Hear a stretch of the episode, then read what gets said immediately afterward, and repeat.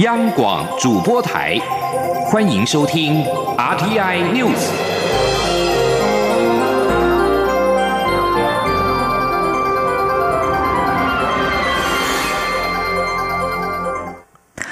各位好，我是张旭华，欢迎收听这节央广主播台提供给您的 RTI News。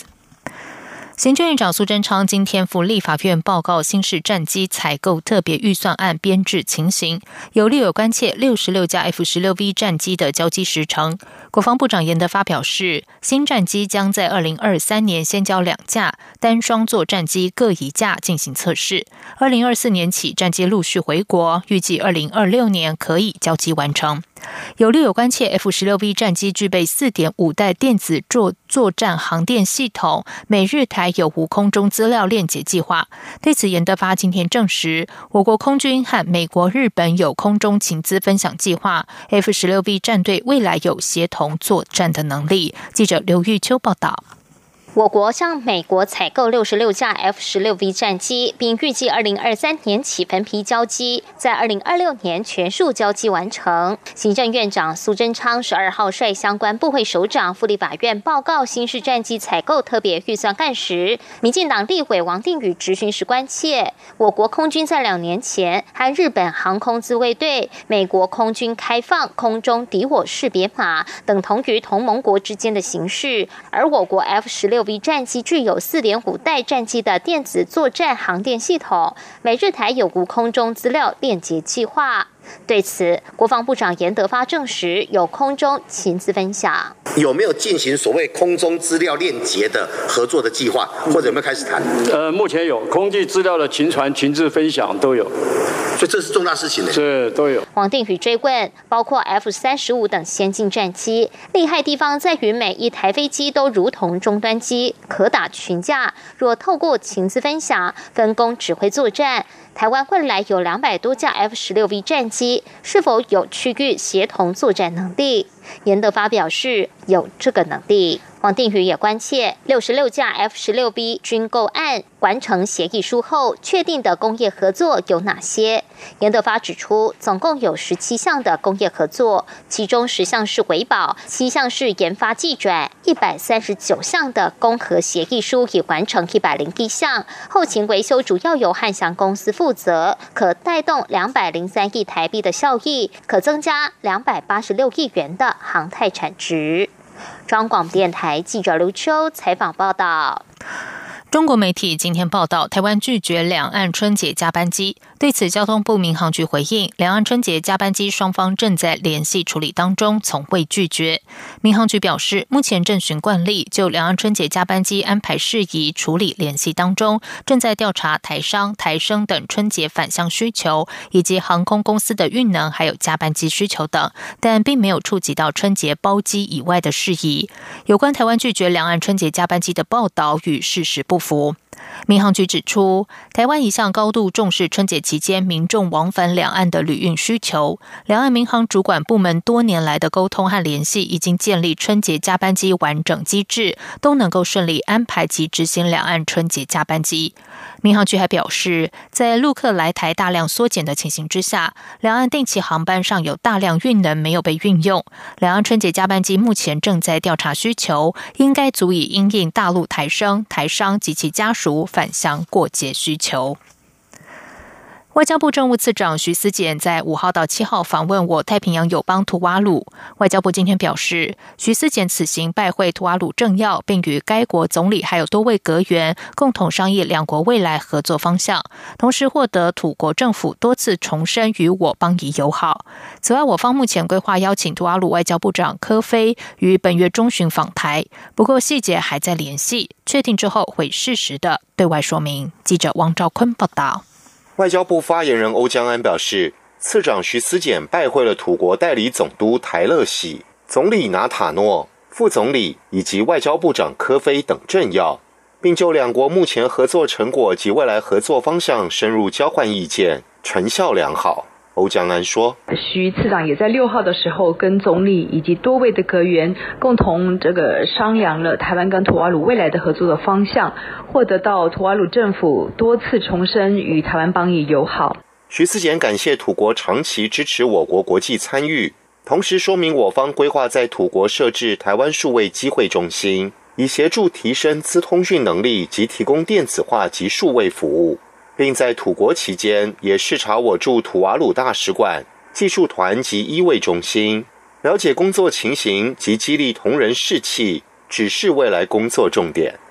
欧江安表示。徐思俭曾设宴款待土国阁员，以及出席土国外长主持的欢送晚会，双方互动热络，气氛友好，展现台土两国互利互惠的稳固邦谊。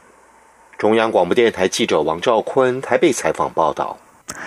在体育消息方面，世界十二强棒球复赛台湾时间今天晚上的六点，在日本千叶县 ZOZO 球场举行。中华队对韩国队派出了旅日投手张毅先发，他在预赛对委内瑞拉主投七局没有失分，是台湾闯进复赛的大功臣之一。而南韩队则是派出了左投金广轩。那么目前是进行到了三局上，三局上刚刚是结束了。那么中华队在二局上的时候是靠着高宇杰和胡金龙的连续。安打一连攻下了两分，目前是以二比零暂时领先韩国。中华队目前在分赛的战绩是累积了两败。今天晚上的台韩大战骑势严峻，有非赢不可的压力。只要以复赛最终名次高于韩国、澳洲，中华队就能够进军二零二零年的东京奥运。接下来关心的是，由文化部和教育部共同推动的文化体验教育计划，今天在台北老松国小举办了融入人权议题的戏剧教育体验活动，总共有七十六名五年级学生参加。全程参与的文化部长郑丽君表示，这项计划的经费年年成长，明年希望能够建立研发共创平台，并且征求旗舰型计划，让更多创新教案可以展开跨区交流。记者陈国伟报道。文化部与教育部组成跨部会工作小组，从二零一七年起启动文化体验教育计划，至今支持一百八十五个艺文团队发展体验内容，类别涵盖视觉艺术、音乐、文化资产、文学阅读、工艺设计等。透过教育部一拍即合网站，媒合学校申请，由团队到学校或学生实地到各馆所体验。全国已经有三百五十多所学校有参与经验。文化部长郑丽君说：“除了教育部本身的艺术教育，我很希望创造一种体制内的、体制外的方法，哈，能够让孩子有实质的啊这个艺术体验欣赏的机会啊。更重要是透过艺术的体验，其实让孩子是另外一种自我学习成长的过程。艺文团体影响新剧场，结合人权、戏剧及文学元素，十二号前往台北老松国小演出《你在做什么》。剧中提到非洲童工、种族隔离、台湾黑色人口的处境，希望引导小朋友理解世界上其他地方的孩子所面临的不平等对待。执行导演赵云说：“这些人口可能是一些移工，他们的孩子或第二代、第三代，然后在台湾是如何生存？可是他们没有身份证，那可能有在一些偏乡受到一些收留，被照。”顾长大，可是他们并没有台湾人生活的一个权利。郑丽君表示，明年除了持续征求更多民间艺文团体和艺文场馆的体验计划，也将建立研发共创平台，让所有的体验计划有个区域性的平台，能在全国北中南东等四区，透过各地的生活美学馆进行交流，并计划征求可以跨区执行的旗舰型计划案，提供文化体验教育计划有更多新的体验方式。中央广播电台记者陈国伟台北采访报道。台北地方法院日前判决，太阳花学院警察执法员警必须赔新台币一百一十一万元，引发警界不满。中华民国退休警察总会长耿继文今天号召数百位退休员警到行政院前抗议，抗议团体和警方爆发了数波的推挤冲突，最后行政院派出官员接下陈情书，抗议和平落幕。记者王威婷报道。台北地方法院日前判决，太阳花学运时执法驱离的远警需赔款一百一十万元，引发警界不满。中华民国退休警察总会会长耿继文十二号发出动员令，号召数百位退休远警到行政院抗议，扬言比照太阳花学运攻占行政院，凸显判决的矛盾。抗议团体下午四点半左右抵达行政院，群众聚集在行政院大门前，一度瘫痪忠孝西路车。车道。耿继文站在指挥车上指挥抗议群众，现场汽笛声不断，警方动员大批警力维安，正院周围架设层层巨马，严加戒备。耿继文表示，警察不应该赔偿太阳花学运的报名，警察的尊严被踩在脚底下。他要求进入行政院，向行政院长苏贞昌讨公道。耿继文说：“所以我们要比照太阳花，公正行政院，对不对？我要攻占行政院。前面架了巨马，我请现职的警察人员，你们要消极的不作为。我们如果有受伤，你就要比照张法官的判决，你要赔偿我们，你知道吗？你要行使带舵权。待会我会带头爬这个铁巨马，大家跟着我爬，好不？好。耿继文随后走下指挥车，加入抗争。此时，抗议群众开始推挤，企图冲破警方人墙和巨马，双方因此爆发数波推挤冲突。有零星几位抗议者意图攀爬越过警方，但被警方拦阻。警察也举牌警告，呼吁抗议群众冷静。耿继文要求递交陈情书，由行政院外交国防法务处副处长张红军出面接下。抗议活动约于五点半左右和平落幕。中央广播电台记者王威婷采访报道。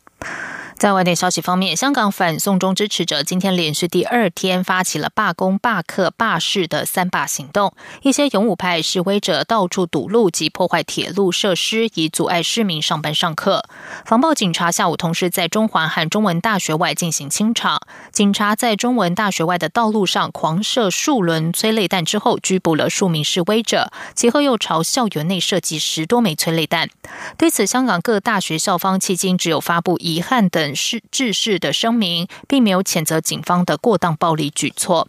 官方香港电台报道，学术自由学者联盟发表声明，强烈谴责警队冲入大学校园，要求不要在大学范围内释放催泪弹，并追究警方责任。同时要求各大学校长和管理层保护学生。警察公共关系科高级警司江永祥下午在记者会上回应，警方今天是因应暴徒行为而进入大学范围，采取驱散和拘捕行动。他并指，在公安条例之下，学校并非私人地方，依法办事是警察的责任和天职。而香港清政府的建制派立法会议员今天指出，由于反送中运动的暴力有所升级，建议港府设立跨部门小组予以处理。法新社报道，以色列军队今天早上针对巴勒斯坦武装团体伊斯兰圣战组织中一名四十二岁指挥官阿塔在加萨走廊的住宅进行空袭。事后，伊斯兰圣战组织的武装羽翼团体宣布了阿塔死亡的消息。这起事件引发巴勒斯坦的报复性火箭炮攻击，以巴冲突情势再度升高。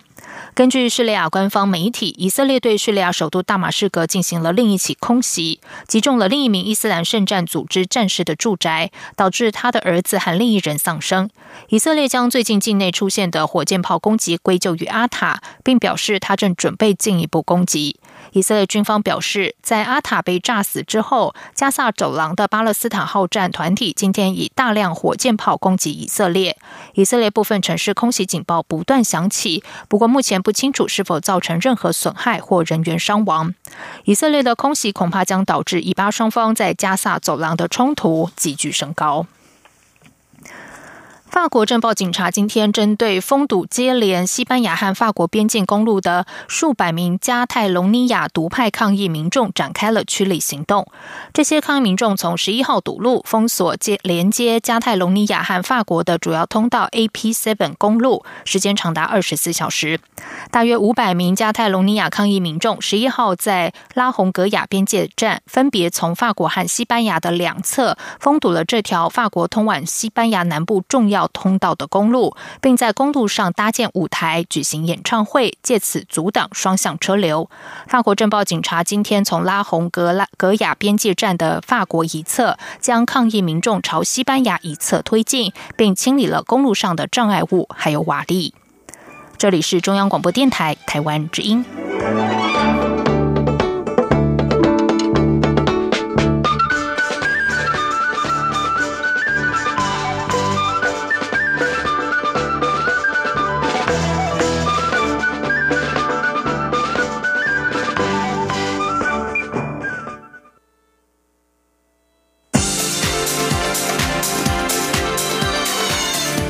是中央广播电台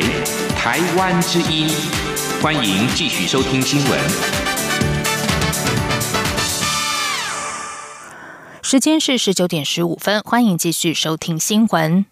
距离二零二零大选还有两个月，民进党明天将召开中执会处理二零二零不分区立委名单。外传不分区名单英系占少数，新系席次仍占各派系之冠。社民党创党要角范云可能排列不分区第一名。对此，民进党发言人李明利表示，正确的不分区名单有待提名委员会提出之后，再经中执会通过才算数。记者刘玉秋报道。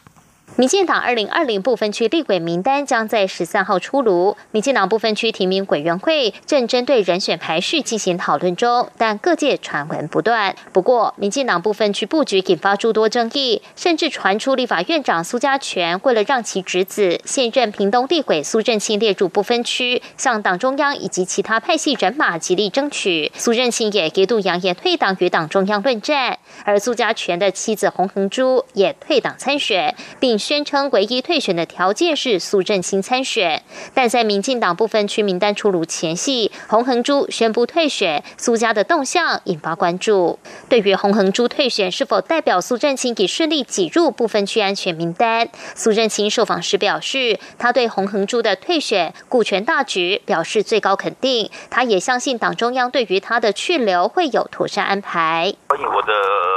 去留的问题，我想我们党中央哈应该会。做好妥善的处理才对啦。哎，我也只能这么，目前是这么样的一个回应吧。除了苏家的动向值得观察外，现任十八席的部分区立委中，扣除已经连续两届部分区以及转战区域立委的四人后，至少有八人表态争取连任，并积极寻求专业团体推荐，竞争格外激烈。外传目前提名委员会出拟的名单中，政治组部分除了民进党立院党团总召柯建平与因选区划分之故的高雄地委管碧玲确定进入部分区外，蔡英文总统推荐了两席专业组成员，包括一届代表邱泰元、工程界代表施一方等两席现任立委也渴望列入安全名单，而社民党的创党要角范云则可能排列部分区低音频，整体名单因系占少数，新系。席次人居冠。对于部分区布局，民进党发言人李明利则说，待提名委员会讨论提出部分区名单后，在送交十三号的中指会通过，才是民进党最后的二零二零部分区立委名单，请各界拭目以待。中广电台记者刘秋采访报道。国民党中常会明天也将通过部分区立委名单。国民党这次总共收到一百一十三份的推荐资料，在提名方面有三大原则，包括排除争议人选、现任部分区不连任以及兼顾区域平衡。其中最受关注的就是党主席吴敦义是否会列入安全名单以及排名的顺序。记者刘品希报道。国民党十月二十八号起受理党内推荐不分区立委人选，到十一月八号截止。提名审查小组十二号正在进行资格审查，并列出排名顺序。定案后，交由十三号中常会通过。国民党十六号将召开中央委员会议，对被提名人个别行使同意权，除非有过半出席者不同意，才会被刷掉。最终名单交由党主席吴敦义在十八号前核定。国民党文传会主委陈美华十二号下午受访时表示，党中央一共收到一百一十三份推荐资料，其中包括被推荐以及自荐名单。提名审查小组的审查条件有三项，包括排除争议性人选，除非有特殊贡献，否则现任不分区只担任一届，并顾及区域平衡。他说。第一个是排除有争议性的人选，第二个条件是，除非有特殊的贡献，呃，现任者呢，也就是现在的不分区立委呢，是以担任一届为原则，目的是在于希望能够借由这样子的方式，能够扩大这个参与人才的范围，借此培养更多的人才。那第三个是目前在各县市担任民意代表，也就是各县市的县市议员呢，这次并不在我们这个名单当中，但是除了这个要。平衡区域性平衡以外的人是排除在这个限制当中。吴敦义日前受访时表示，部分区立委名单会把专业组排在最前段，大约会有五六名，之后才是政治组。政治组考虑以女性排名首位。他并预估国民党可以拿下十四席到十五席，如果有适当机会，自己可以排名在第八名到第十名间。国民党副秘书长兼组发会主委杜建德日前则表示，组发会一定会根据功能性、代表性、均衡性做通盘考量，并重视社会各阶层的专业性。目前，除了吴敦义渴望排入安全名单内，全国农田水利会长林文瑞、现任不分区立委曾明宗、国民党秘书长曾永权都有机会列入。考量艰困选区台南长期没有立委席次，因此可能提名台南市党部主委谢龙介。在专业组部分，包括超马选手林义杰、前篮球国手钱维娟。医师工会全国联合会前秘书长蔡明忠、亚洲警察学会秘书长叶玉兰、中华两岸婚姻家庭服务联盟理事长石雪燕等人都被推荐，最终名单十三号就会揭晓。央广记者刘聘熙在台北的采访报道。国民党立委王金平今天举行记者会，宣布退出二零二零年总统大选。王金平表示，很遗憾参选总统路上没有取得最后机会，他要跟支持的朋友说声抱歉，谢谢支持者一路相挺。王金平也说，亲民党主席宋楚瑜已经决定参选总统，所以他决定退出。媒体询问王金平会在总统大选中支持哪一方，他表示会支持跟他理念相同的候选人，但现在看不到有什么人提出什么样好政策。以后再看状况。而亲民党的总统参选门票动向备受各界关注。亲民党今天表示，十三号上午九点将举行全国委员会议，会后预定十一点半在台北长荣桂冠酒店举行记者会，说明总统大选的相关布局。两岸政策协会今天公布二零二零总统大选的选情民调最新调查结果，在总统大选支持度方面，蔡总统的支持度有百分之五十三点六，韩国瑜是百分之三十二点八。民调也显示，如果亲民党主席宋楚瑜参选，有百分之四十八点九支持蔡总统，百分之二十八点八支持高雄市长韩国瑜，百分之九点六支持宋楚瑜。此外，民调显示，有五成的受访者不赞成香港政府对陈同佳案的说法，有百分之六十五点六的民众支持政府主张香港不办、台湾办的态度。而对于中国提出的对台二十六条，有百分之四十一点五的民众不赞同，百分之三十点三的民众赞。同这份民调从十一月六号到八号以住宅电话进行调查，成功访问一千零七十二位成年人，在百分之九十五的信心水准下，抽样误差为正负百分之二点九九。继续来关心的是，卫生福利部疾病管制署今天表示，国内本土登革热疫情已经趋缓，但邻近国家的疫情却还处于高峰或是流行期。其中，中国大陆的云南、广东和江西三省的病例更是高于近年每年的病例总数。因此，机关署特别提高这三省的旅游疫情建议等级。记者肖兆平报道。卫生福利部疾病管制署十二号表示，虽然国内本土登革热疫情已经趋缓，但邻近国家登革热疫情却还持续发烧当中。疾管署疫情中心副主任郭宏伟十二号表示，截至九月二十二号的国际监测资料指出，中国大陆有超过七千八百例的本土病例，高于二零一五年到二零一八年每年的病例总数，且今年病例多分。分布在云南、广东与江西。机关署表示，截至目前为止，云南、广东、江西均有超过千起病例，且疫情还在上升当中。因此，机关署便将其旅游疫情建议提升为第一级注意。他说：“呃，这个中国大陆的云南、广东以及江西、江西三个省份的呃登革热疫情，我们提升到第一级的注意。不止中国大陆需要注意，其实泰国、越南、斯里兰卡的登革热疫情也持续上升，处于高峰期。而马来西亚、新加坡、菲律宾、辽国、柬埔寨等国也处在流行期。而台湾目前已经没有新增的本土登革热病例，不过。”仍有境外移入案例，其中又以越南六例最多，且今年的境外移入病例数更是二零一五年以来最高。郭宏伟说。不过有新增十四例的境外移入个案，那是以这个感染国家是以越南六例为最多。那从这边我们可以看到，今年到目前为止累计的呃这个登革热的本土病例还是维持在一百例，不过境外移入的病例的话，目前是四百七十二例，是过去这几年的最高哈。机关署一方面提醒国人前往疫区要注意防蚊外，一方面也呼吁国人不要因为国内疫情趋缓就掉以轻心。中央广播电台记者肖兆平采访报道。新加坡的人气咸蛋黄零食是台湾民众常买的伴手礼，但台湾厂商却缺少原料，无法制作出台版的金沙鱼皮等食品。畜产实验所今天宣布，成功研发出台湾首创百分百的咸蛋黄粉和咸蛋黄油，不仅引来日本、泰国和杜拜厂商探寻，也成功寄转给台湾国内的食品厂。记者陈林信宏报道。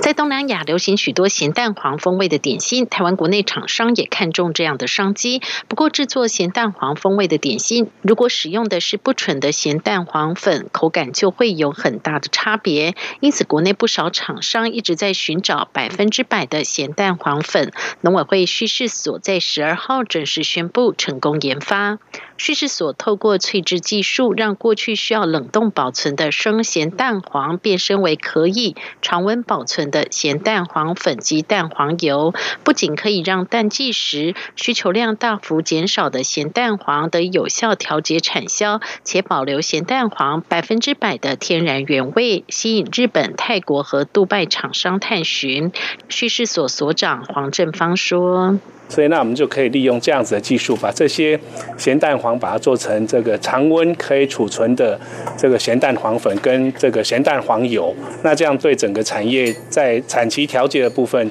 就会有很有帮助。那现在有国外的厂商来洽询相关的产品。这样的咸蛋黄粉萃制技术也已寄转给厂商，厂商也表示已经准备将台版的金沙鱼皮量产上市。鸿良食品公司副总欧方荣说。啊，生产不出来，我们是要去呃寻求它的原因是什么样造成的，结果就是原物料我们没有办法生产出来。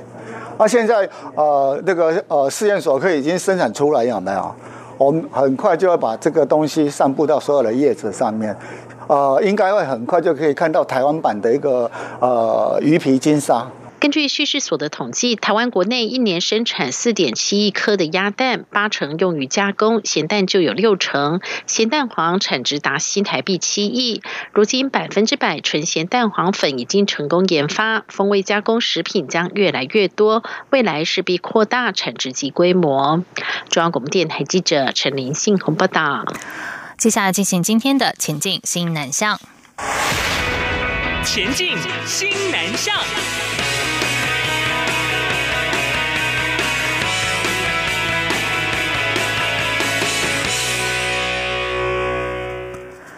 泰国台湾商会联合总会一行二十三人返台进行投资参访，侨务委员会委员长吴欣欣亲自接待。吴欣欣以台湾茶饮品牌日出茶泰为例，透过旅飞台商的引进，成功进军菲律宾，目前已经展店一百二十家，每周向台湾总公司订货金额达到新台币三千万，替台湾本土产业创造不小产值，也是台湾本土品牌透过海外台商走向国际的杰出范例。泰国台湾商会联合总会总会长郭修明表示，每次率团返台都希望能实际创造商机和交流，而非单纯的走走看看。这趟行程也已经安排泰国方面和茶饮品牌三点一刻洽谈。